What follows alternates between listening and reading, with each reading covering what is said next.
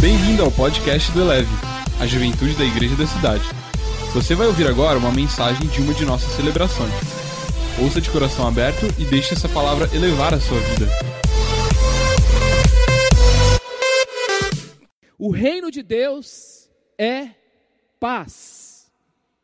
Romanos 14, 17 e 19. Pois o reino de Deus não é comida nem bebida, mas justiça, paz e alegria no Espírito Santo. Por isso, esforcemo-nos em promover tudo quanto conduz à paz e à edificação mútua. Está no versículo 19.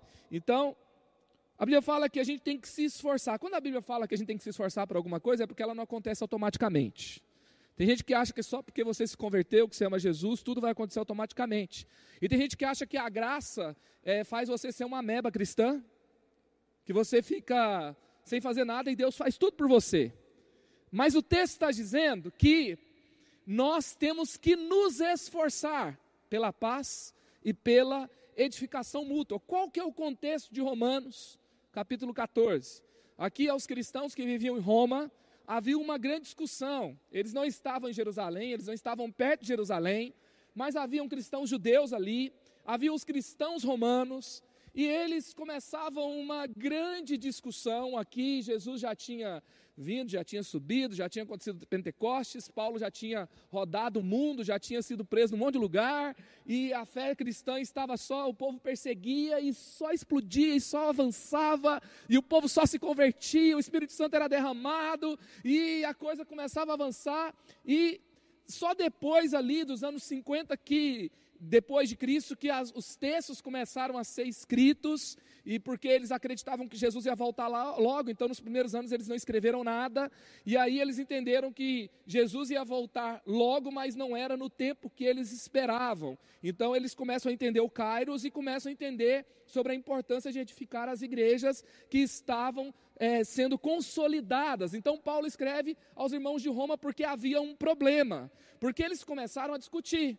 Eles começaram a falar assim: tem que guardar o sábado, eu sou mais espiritual porque eu guardo o sábado, eu sou judeu e judeu tem que guardar o sábado. E o outro fala: não, eu sou cristão romano, mas eu acho que você não tem que guardar sábado. Aí outro chegava e falava assim: não, eu sou cristão judeu, mas eu acho que você é um crente fraco, você é um crente sem entendimento, você é um crente ignorante, a sua teologia é ruim, e você acha que existe diferença de um dia e outro, e eu sou mais espiritual que você, e para mim não é um dia, é Jesus, e você tem que aprender mais, vai estudar um pouquinho, depois a gente conversa. Aí começava aquelas discussões, tipo aquelas de Instagram, tipo aquelas de Twitter. Não sei se você já viu isso acontecer em algum momento por aí na sua vida. Mas WhatsApp, a coisa ferve, aí saiu do grupo, aí cadê o cara? Vai voltar, vai voltar, o que vai acontecer? A galera tava assim, naquele pé de guerra geral. Aí o outro falava: Não, eu comi uma picanha hoje. O outro fala: Você comeu picanha, é, seu Deus é o estômago. E aí falava: Não pode comer, pode comer, faz isso, não faz. E começou aquela discussão toda, e cada um tinha sua luta, cada um tinha o seu ponto de vista, e eles se achavam tão espirituais, porque eles queriam lutar pela forma que eles criam. Eu creio assim, eu vou lutar por isso, eu vou desconstruir o argumento do outro, e eu vou provar provar que eu estou certo. E aí, nessa discussão toda, Paulo vai colocar as coisas no lugar. Basicamente, Romanos 14, eles falam assim: vocês não entenderam nada. Não é sobre isso que vocês estão falando. E aí ele pega e começa a alinhar. Ele fala assim: vocês querem lutar pelo reino de Deus? Primeira coisa, reino de Deus não é discussão inútil. Reino de Deus é paz. Vocês estão muito perturbados para tentar estabelecer paz em algum lugar. Vocês estão muito em guerra para falar de reino. Vocês estão muito preocupados com seus pontos de vista para tentar alinhar alguma coisa e pregar uma palavra que vocês acham que entendem. Justiça, calma aí. Justiça no reino não é desse jeito. Aliás, se cada um vai ter que prestar contas diante de Deus, por que, vocês estão julgando uns aos outros? Então quer dizer que agora vocês são Deus para julgar os outros. E a Bíblia fala que as cartas de Paulo eram duras. Diz que pessoalmente ele não impressionava muito, né, Fabão? Pessoalmente fala assim, esse baixinho, falando baixinho desse jeito. Outro dia outro cara dormiu no meio da pregação. Mas a carta dele ficava todo mundo, era comentário o ano inteiro. Entendeu? Não era o tweet do dia, não, era do ano. Há 10 anos a galera estava falando, rapaz, Paulo arrancou o couro mesmo. E ele fala: vocês não entenderam nada. Volta para cá. E aí, pensando sobre isso, eu queria trabalhar aqui um pouquinho sobre como Paulo ele vai pregando os fundamentos, trazendo ali a ordem, trazendo ali a direção, trazendo ali o alinhamento. E quando eu comecei a pensar sobre isso, por exemplo, eu comecei a pensar no Martin Luther King Jr. Você ouviu falar nele, né? Tá atual, tem cheio de gente postando foto e frase dele no Instagram, ainda mais a, a, a discussão sobre o racismo. Fabão falou muito bem sobre isso. Paizão mitou na mensagem do domingo passado. Cara, se você quer falar alguma coisa de racismo, você tem que ver o tratado teológico do domingo passado primeiro. Humilhou, sabe? A gente não gosta de ficar falando de discussão teológica, mas, mas humilhou. O reino de Deus não é movido por competição, mas humilhou. A pregação foi sensacional. E aí, ele ainda vem e traz o testemunho do pastor Samuel Santos. Ele fala que o chefe dele perseguia ele porque ele era negro, mas todo ano ele era o cara que ligava no aniversário dele porque ele nem culpava o cara por ser racista, porque na verdade ele achava, ele entendeu que ele era uma vítima daquele sistema, daquela empresa e que a transformação do mundo viria pela paz e não por criar um embate com o chefe dele. E daqui a pouco aquele chefe dele que fez isso se tornou funcionário dele, entendeu? E isso foi conquistado como? Discutindo com o cara, mostrando que ele estava errado, desconstruindo o argumento? Não, foi em paz. Então assista aquela mensagem, vai fazer muito bem para você. E, e, trazendo aqui a questão do, do, Martin Luther King, eu comecei a pensar numa coisa. Por que que Dr. Martin Luther King Jr., por que que o pastor batista Martin Luther King Jr. Por que, que aquele menino que com 13 anos, o seu pai era pastor, o seu avô era pastor, ele ia na escola dominical, e um dia ele até entrou numas tretas lá com o professor de EBD dizendo que o inferno não existia, mas graças a Deus teve retorno para o menino. Às vezes tem 13 anos que o menino, às vezes o menino está rebelde com 13, mas tem solução, viu Fabão? Tem, tem, ainda vai voltar, vai dar certo no final. Aí ele volta, ele se acalma, e ele entende é, ele era uma pessoa de, de, bons argumentos, ele era uma pessoa de grande é, é, é, linha de pensamento, de grandes ações. E ele, eu, achei, eu acho muito legal que ele até aprendeu com outros movimentos no mundo, é, da abolição da escravatura, é, de, de movimentos de protestos pacíficos.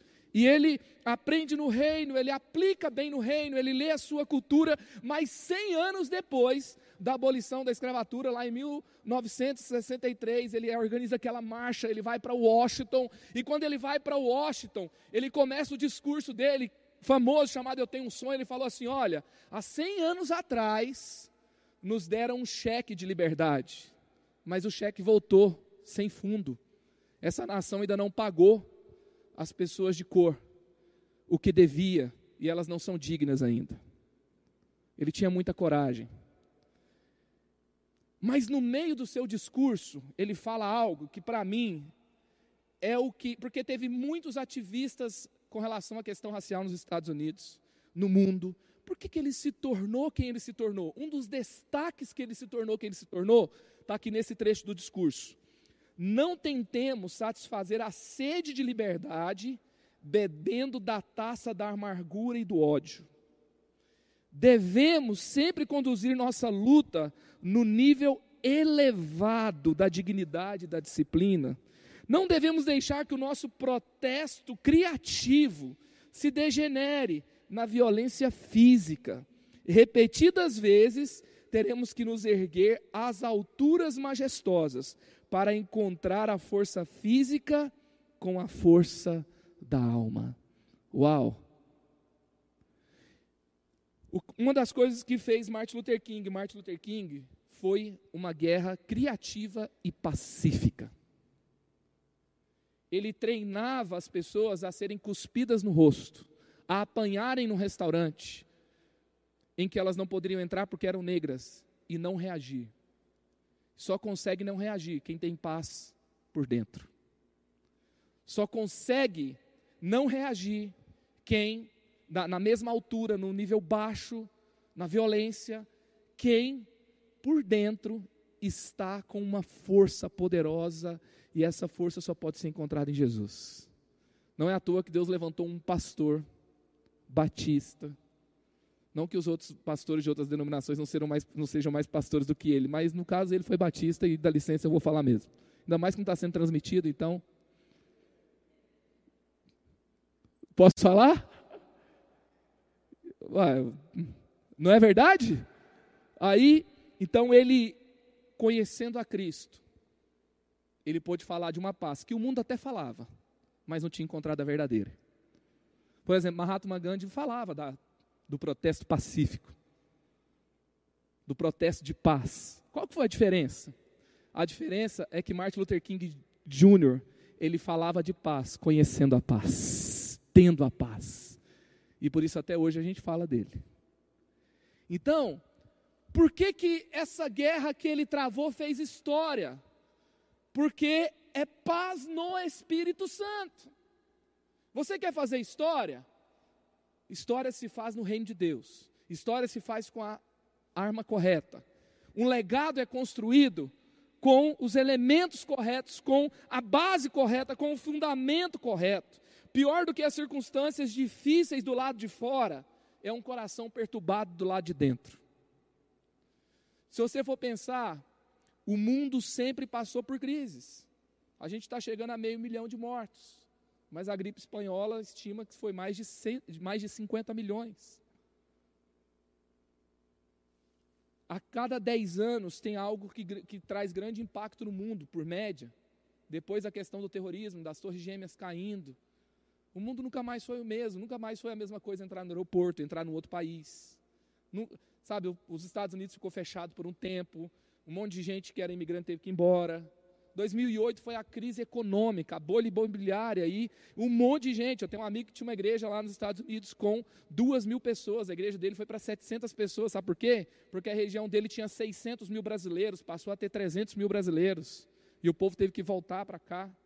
E aí você vê que crises e problemas. Não sei se você se lembra, um dia que o pastor Carlito chegou aqui, 2016, 2017, e falou: gente, a gente não vai ter mais esboço impresso, a gente tem isso, tem aquilo, a gente está passando por uma crise econômica e a gente está é, cuidando de tudo. Teve muitos empregados, teve um monte de gente que teve que ser demitida e tal, tal, tal. Foi uma crise econômica no Brasil sem precedentes, assim, talvez com precedentes, mas grave que não acontece todo ano. Então as crises sempre acontecem. Eu me lembro o dia que eu estava aqui em São José dos Campos, eu era novo aqui ainda, e eu fiquei sabendo que a Embraer demitiu quase 5 mil pessoas num dia só. A pessoa foi trabalhar, eles tinham sonhos, eles tinham feito plano de viajar, eles tinham contas para pagar, tinham pendurado a vida inteira lá na cooperativa da Embraer, e que saiu comprando tudo, e etc. E daqui a pouco ele chega para trabalhar, ele já é direto pro, vai direto para o auditório. As coisas deles foram entregues lá numa caixinha, eles não puderam nem ir na mesa para retirar as coisas. E aí você vê 5 mil pessoas que de um dia para o outro não tem emprego. E aí você tem, talvez tem crises, que pra, talvez nenhuma dessas te atingiu. O que te atingiu foi o fim daquele namoro ruim que você tinha. E aí você quis morrer, sumir, pular ali na Dutra, não sei de que jeito, sair correndo pelado para algum lugar, sei lá. Mas você ficou louco e foi difícil sair daquele fundo de poço. E aí, a grande questão é que a palavra de Deus fala assim: que pior do que circunstâncias difíceis como essas que nós enfrentamos na vida, divórcio dos pais, crise econômica, crise emocional. É, sabe o que é o pior? É o coração perturbado de dentro e não a crise que acontece do lado de fora. Então, nós podemos ter uma força maior que resiste qualquer situação, que te faz forte em qualquer situação, que se chama paz interior. Olha o que Jesus vai dizer em João 16, 33. Eu disse essas coisas para que em mim vocês tenham paz. Nesse mundo vocês terão aflições, contudo tenham ânimo, eu venci o mundo. Ao falar das aflições que enfrentaríamos, Jesus deixou claro qual era a sua vontade. Sabe qual que era a vontade dele? Que tivéssemos paz nele e que tivéssemos bom ânimo. Preste atenção. João 16, 33. Jesus já deixou escrito. Ele já sabia que ia ter Covid em 2020, tá? Você concorda? Ele é o Alfa e o. Aliás, tem até um boletom bonito que o Zé Leve lançou com Alfa e Ômega lá. Ele é o Alfa e Ômega, ele é o princípio e o fim. Ele é aquele que conhece o fim antes do começo, como está lá em Isaías. Então, o que, que ele fala? Ele fala que nesse mundo teríamos aflições. E que, qual que é a vontade dele? Que tivéssemos paz nele e que tivéssemos bom ânimo. Você tem tido paz e tem tido um bom ânimo nesse tempo? Você não consegue nem levantar da cama? Ou você visita a geladeira a cada cinco minutos? Ou você reclama de manhã, de tarde, de noite, de madrugada que não aguenta que essa quarentena tem que acabar? Eu sempre tenho uma discussão filosófica com os meus filhos, né? Hoje o Samuel acordou parecendo um adulto, sentou na, ao redor da mesa, pediu um bolo de cenoura que a Mariana fez, estava uma delícia, por sinal. Aí ele cruzou a perna, comeu um pedaço, virou para mim e falou: Pai, por que, que já passou mais de 100 dias e essa quarentena não acabou ainda? E aí vem essa. A gente não aguenta mais. Mas Jesus disse: se passar 100 dias e a quarentena não acabar, e você começar a entender, puxa, passou 100 dias e agora São José começa a ter um monte de doença acontecendo agora, depois de 100 dias, e a gente está achando que já vai voltar, e a gente achou que a escola ia voltar em julho, agora é setembro, e, e se no meio de tudo isso eu não consigo ter paz, se no meio de tudo isso eu não tenho bom ânimo, gente, ter paz vem junto com bom ânimo. Ter paz vem junto com boa disposição. Ter paz vem junto com sonhos. Qual que é um dos sinais que você tem o Espírito Santo? É que você tem paz e você tem bom ânimo. Não é que você ora em línguas, que você profetiza. Isso é um dos sinais. Mas se você tem paz e bom ânimo, você vai ter, inclusive, condições de profetizar inclusive condições de traduzir o céu para a terra, inclusive condições de trazer uma perspectiva que naquele ambiente ainda não tem. A sua perspectiva de vida é a sua premissa de vida, é, é aquilo que é a sua base, é aquele trilho por onde você caminha, e assim você vai. Então vamos, eu queria conversar aqui com vocês sobre cinco perguntas antes de lutar por alguma coisa. Você quer lutar por alguma coisa? Você tem, você acredita, a gente tem tido um tempo que o povo entendeu agora que quer lutar. Aí alguém quer lutar com fim do isolamento ou não termina o isolamento. Isso se tornou uma guerra política. Aí tem gente que quer lutar por causa de outras questões e injustiças e são causas nobres. E às vezes, e às vezes cada um tem o seu ponto de vista. Vai para a teologia, cada um vai ter um ponto de vista. Vai para a questão social e política, econômica, tem um monte de ponto de vista também. E aí quando tem pontos de vistas diferentes, vai ter conflitos de pontos de vistas, mais conhecido como briga, quebra-pau e um monte de coisa. E aí quando acontece isso, como que a gente tem que reagir? Como que você tem que se posicionar? Vamos lá. Cinco perguntas antes de lutar por algo. Primeiro, Jesus está me chamando para essa luta? A questão não é lutar, a questão é lutar a luta que Jesus não te chamou para lutar. Olha o que, que o texto está dizendo. Versículo 8, Romanos 14. Se vivemos, vivemos para o Senhor. Paulo está explicando para a galera que estava em guerra, no quebra-pau. E se morremos, morremos para o Senhor. Assim, quer vivamos, quer morramos, pertencemos ao Senhor. Ou seja, é tudo para Ele. Ou seja, é para a glória dele. Então, antes de você lutar por algo, faz uma pergunta. Essa luta, Jesus me chamou para lutar? Tem muita luta na vida, gente. Tem muita coisa para você se posicionar. E tem coisa, porque assim, por que que Jesus não falou assim, cara, Roma, Roma tá passando dos limites. Esses impostos não dá, essa opressão sobre o meu povo não dá. Então eu vou organizar uma rebelião, vou organizar uma revolução, eu vou, eu vou resolver esse problema, depois eu resolvo o problema de salvação e vou embora. E está tudo certo. Ele poderia ter feito isso, mas ele não fez e ele explicou por quê. Ele falou: meu reino não é desse, mas o reino dele resolve o reino desse mundo também. Mas se você ficar tentando resolver só o reino desse mundo, você não resolve o que tem que ser resolvido de fato. Você só arruma mais problema. Então, ele, nós temos que entender que luta é nossa. Que luta é nossa? Nós vivemos num mundo, gente, onde as pessoas fazem marchas para salvar tartarugas, baleias. Elas são importantes. Que elas sejam salvas. Mas ao mesmo tempo, eles fazem marchas para tirar bebês de dentro do útero das mães e matá-los. E daqui a pouco tem gente dentro da igreja achando assim: ué, o corpo é meu. É o meu corpo, não é uma vida.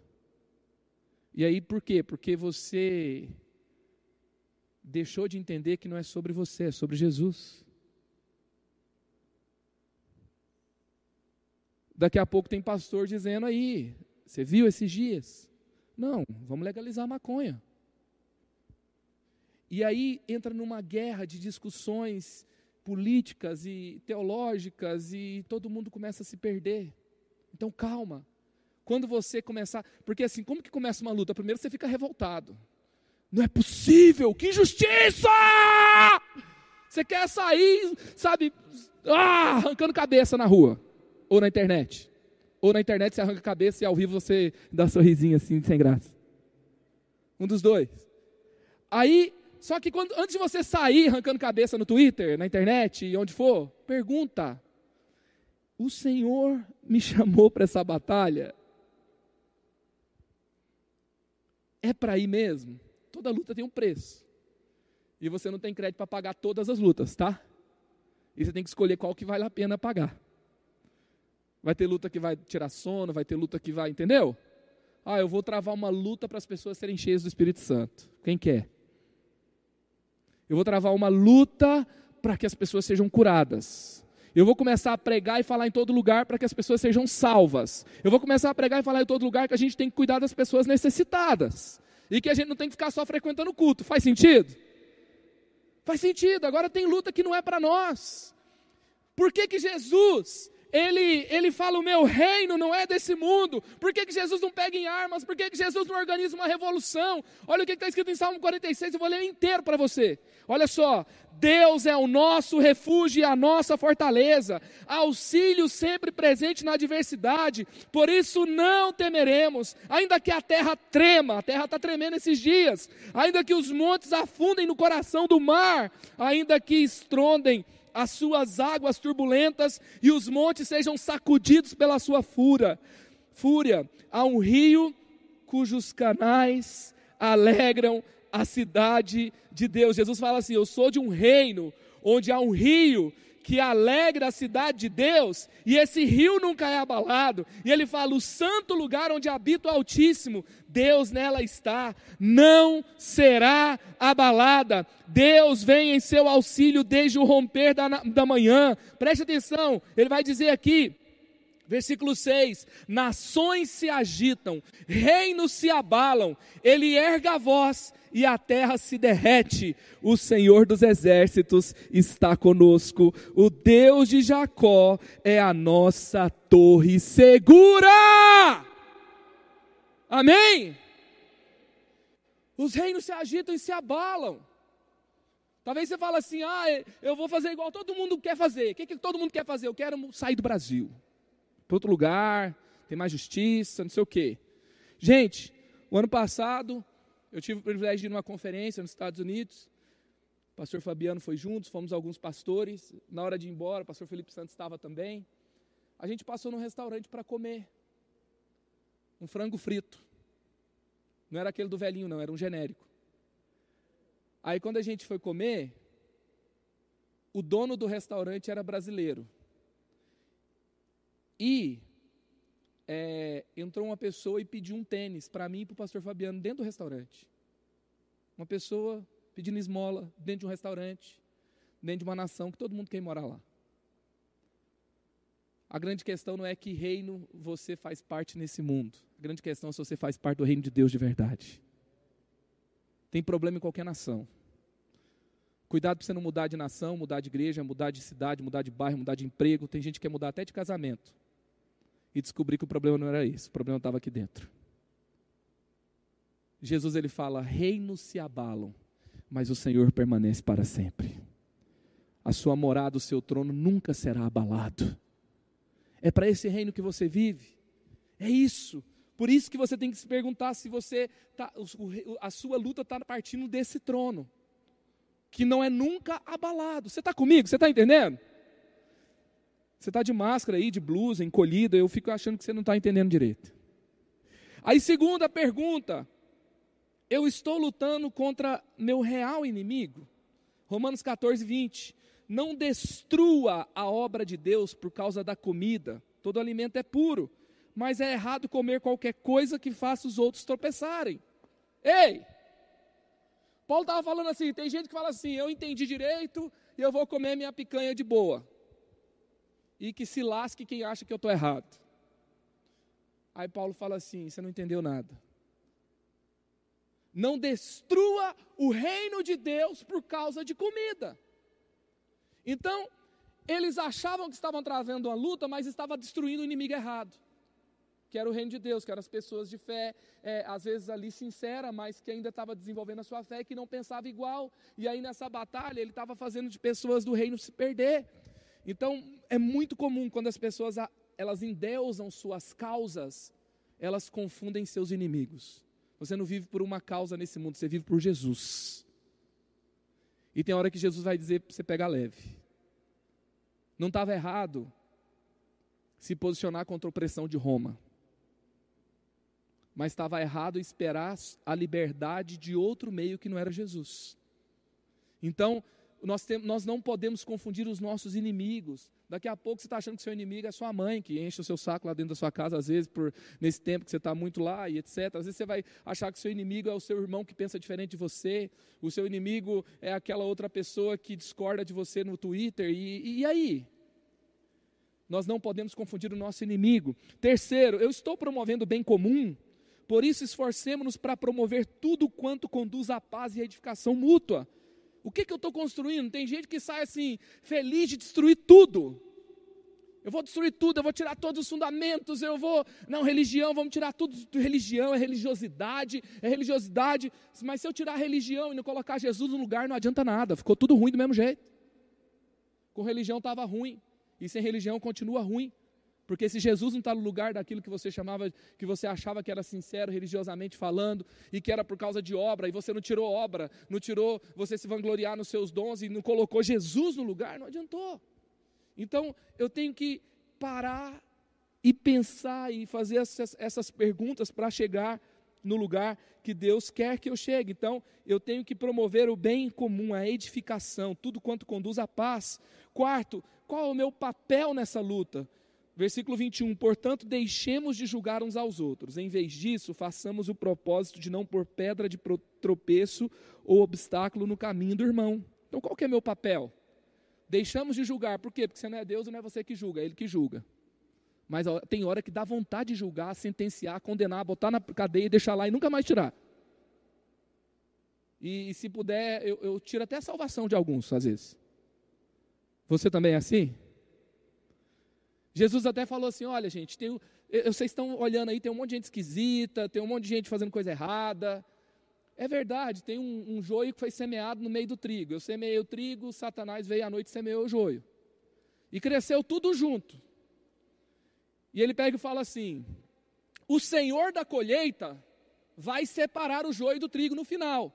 Cuidado para você não tentar separar e jogar trigo fora e colocar joio dentro. Então deixa que Jesus separa.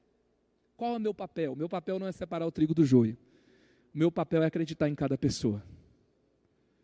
Tem gente que a gente quer excluir da igreja, tem gente que a gente quer falar para nunca mais ir para a célula, tem gente que eu quero dizer para nunca mais ir para o ministério, tem gente que eu estou dizendo que é um satanista no meio dos irmãos. Mas é só uma pessoa esquisita, não é um satanista, não. Às vezes é só um problema psiquiátrico, que Deus resolve também, remédio, etc. Não é verdade, gente? E aí, o que, que eu tenho que fazer? Eu tenho que entender o meu papel. Eu não sou juiz. Mas graças a Deus tem um juiz que é bom e vai julgar tudo direitinho no final. Amém, gente? Então não tente se colocar como juiz. Às vezes a gente quer ser o Espírito Santo na vida das pessoas, né? Não, não, não deixa eu te convencer. Aí você quer provar para ela. Vou provar, eu vou argumentar e etc. Isso está acontecendo o tempo todo. Cuidado. Então, qual é o seu papel nessa luta? E quinto, eu me vejo prestando contas a Deus ao final, pois todos compareceremos diante do tribunal de Deus, porque está escrito: Por mim mesmo jurei, diz o Senhor, diante de mim todo joelho se dobrará, toda língua confessará que eu sou Deus. Assim cada um de nós prestará contas de si mesmo a Deus. Quantos podem dizer amém aí? No final das contas, você vai prestar contas da sua vida vai falar assim: Jesus, eu fiz tudo isso e foi para você. Toda noite que eu fiquei sem dormir, Não foi por causa do meu egoísmo, não foi por causa da minha vontade de ter mais seguidores, não foi por causa da minha, da minha carreira, não foi só para eu ter, sabe, e, e ganhar discussão, foi por causa de você. Tem gente lutando por causa de posição na igreja. Tem gente lutando por causa de tanta coisa que perece. Sabe, temos luta, algumas lutas na vida que valem a pena. Por exemplo, se você está dormindo o dia inteiro, não está nem aí para sua carreira, você não está certo. Você falou assim, não, é, eu não estou lutando por nada mesmo, não, estou nem para dinheiro, não, calma, né? Desse jeito não. Que Deus quer que você prospere, que você tenha uma boa carreira. E para isso você vai ter que fazer algumas coisas do tipo acordar cedo, estudar, trabalhar, preparar seu currículo, estar tá no lugar certo. Amém? Mas tem coisas que nós temos que parar e falar assim, cara, eu não é, não é por aí. Não é por aí. Às vezes eu fico mal, e aí o Espírito Santo vem assim, daquele jeito assim, bem suave, que às vezes parece uma bicuda na boca. E fala assim: você está mal por causa de você, não é por causa de mim, não. Descansa em mim que eu faço. E às vezes eu vou fazer o que você não está preocupado. E vou fazer diferente do que você acha que deveria ser. Bora? Aí eu absorvo a bicuda na boca e vou embora.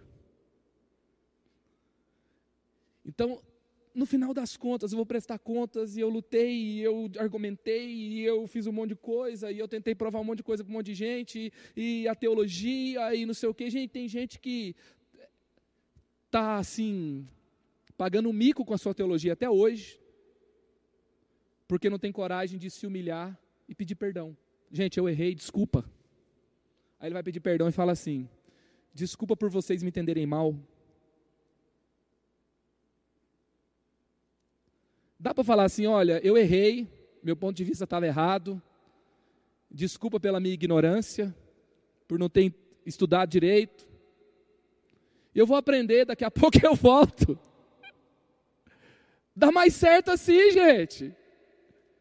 Então, assim, se você ficar exposto, esses dias o cara mandou uma mensagem para mim, pastor, eu, eu admiro o seu trabalho, não sei o quê, eu, eu sigo o Eleve. O Eleve é tipo assim, vocês fazem lá, eu faço aqui também. Eu assisto todos os vídeos que vocês colocam lá no Leadership, as mensagens a gente prega aqui também. Mas você pregou uma mensagem esses dias, você falou de Atos 6. Eu vou falar aqui, já que não está no, no, no, canal, eu vou falar de, também. Vou me, a exposição fica um pouco menor aqui, né? A vergonha. E ele falou assim: só que Atos 6 você fala que foi Paulo que escreveu Atos. E não mudou nada o meu respeito por você. Mas você sabe que não foi, né? É lógico, quem escreveu Atos foi Lucas. E às vezes a gente fala correndo e erra. Eu vou, imagina se eu travar uma luta para dizer, não, eu estou certo. Ridículo! Falei, irmão, obrigado pelo toque. Vou dar uma olhada lá. Vou corrigir. Se você descobrir mais alguma coisa, você me fala. Quando a batalha é sobre Jesus, a verdade importa mais do que a minha reputação. A edificação mútua é mais importante do que a minha reputação. E às vezes eu vou até rir de mim mesmo, pelos erros que eu cometi, acertar e avançar. Agora é quando, quando é sobre a minha reputação, é quando eu estou no centro, isso dói demais. Às vezes, quando dói demais, a gente tem que se perguntar se está doendo demais, porque tem que doer demais, ou se está doendo demais porque eu sou orgulhoso demais. Porque o nível da dor, quando você é afetado com relação à sua performance, com relação aos seus acertos e erros, é proporcional ao nível, ao tamanho do seu orgulho. E às vezes Deus vai usar uma vergonha para que o seu orgulho seja destruído, porque ele não pode ficar aí. Porque para onde Deus quer te levar, é ele que tem que ser glorificado e não você. Então, que você ganhe todos os seus amigos para Jesus, que você seja um empresário extremamente bem sucedido, que você seja um professor que entra dentro desses cursinhos de ensino médio da cidade e começa a desconstruir esse lugar que é um maior formador de ateu da sociedade, que você entra dentro das faculdades e você tenha movimentos relevantes, importantes, a gente está precisando, e arrebentar lá dentro, fala com o Eloy, que fala hoje, é, sabe, se você foi chamado para o empreendedorismo e você vai, você quer o seu primeiro milhão, mas o seu primeiro milhão é para a glória de Deus, e você é, quer trabalhar nisso e etc., eu estava falando com o Pedro Borel nessa semana, ele fala assim: o jovem Nutella quer o primeiro milhão, o jovem da, do, do Borel quer ser o nego do Borel. E tá, qual que está certo qual que está errado? A grande questão é que tudo é sobre as pessoas, mas se o meu primeiro milhão é para a glória de Deus, ou se o meu sucesso artístico é para a glória de Deus, está tudo bem. E eu quero que você seja muito bem sucedido. Mas nenhum sucesso compensa uma guerra aqui dentro. Nenhum sucesso é, compensa um coração e uma pessoa destruída por dentro. Justin Bieber ele falou recentemente, ele fez uma carta aberta dizendo que ele não suportava a adrenalina do palco e o vazio da casa. Quando ele saía da adrenalina do palco, ele chegava em casa, ele tinha que usar drogas. Não adianta um palco, uma turnê, milhões de pessoas, top one no Deezer, no Spotify, no Apple Music, no mundo inteiro. Number one, como ele foi várias vezes mas que não pode ficar sozinho numa casa sem usar uma droga, sem acessar uma pornografia, sem beber um álcool, sem fazer alguma coisa. Pessoas assim, bomba relógio. Deus está te chamando hoje para uma paz que é forte, que te coloca nas guerras certas, que te faz atravessar um tempo como esse, te faz ser relevante no tempo como esse. Quem está sendo relevante nesse tempo? é quem não está pensando só em si. Quem consegue, no tempo como esse, pensar nos outros, pensar na igreja, pensar no reino, pensar no ministério, pensar no seu trabalho. Você não está ali no seu trabalho dizendo assim: o que, que, eu vou ganhar? E tirar o meu, tirar um pouco daqui, tirar um pouco dali, como é que eu vou sobreviver? A minha vidinha, as minhas coisinhas, as minhas. Não, o meu saláriozinho, os meus direitos, e aí? Não, você está assim: como eu posso ser útil, como eu posso ser relevante, como eu posso fazer a diferença? E se você está fazendo para ele, ele não é injusto, ele não paga mal e ele não esquece de nada, ele anota tudo. Faça como Jesus que foi crucificado pelo povo que ele morreu por eles. Mas ele estava bem, sabe por quê? Porque dentro dele ele sabia: o meu reino não é desse mundo. Salmo 46. Diante deles todos vão se dobrar. Ele voltará com poder e glória. Isaías 30, 15, diz o soberano Senhor, o Santo de Israel: no arrependimento e no descanso está a salvação de vocês, na quietude e na confiança está o seu vigor. E ele até disse para o povo de Israel: Mas vocês não quiseram. Tranquilidade e confiança é algo que representa a nossa força. A paz de Deus é uma das maiores armas que temos contra Satanás e contra as circunstâncias em que vivemos. Quantos querem um novo nível de paz de Deus? Quantos querem estar em paz consigo mesmo, em paz com Jesus e travarem as suas batalhas com forças, com autoridade? Ei, a paz de Deus no seu coração vai trazer o rugido do leão para dentro de você. Você vai para um novo nível de autoridade, de conquista, você vai para um novo nível de realização, você vai para um novo nível de carreira, você vai para um novo nível de influência. Deus quer promover aqueles que são da paz. Feche seus olhos onde você está agora. Eu quero orar com cada um aqui. Nós queremos fazer um voto com Deus, nós queremos fazer um compromisso com Jesus. Nós queremos dizer para Ele que o nosso reino é o reino dele. Nós queremos dizer que a nossa luta é a luta dele. Nós queremos dizer que a nossa agenda é a agenda do céu. Nós queremos dizer que nós queremos as armas corretas. Nós queremos atacar o inimigo correto, que é o orgulho, que é a injustiça. Nós queremos nos mover em paz com Ele. Elevou sua vida? Compartilhe. Se você quer tomar uma decisão por Jesus, ser batizado, servir no Eleve ou saber algo mais, acesse elevesuavida.com ou envie um e-mail para juventude@elevesuavida.com. Que Deus te abençoe.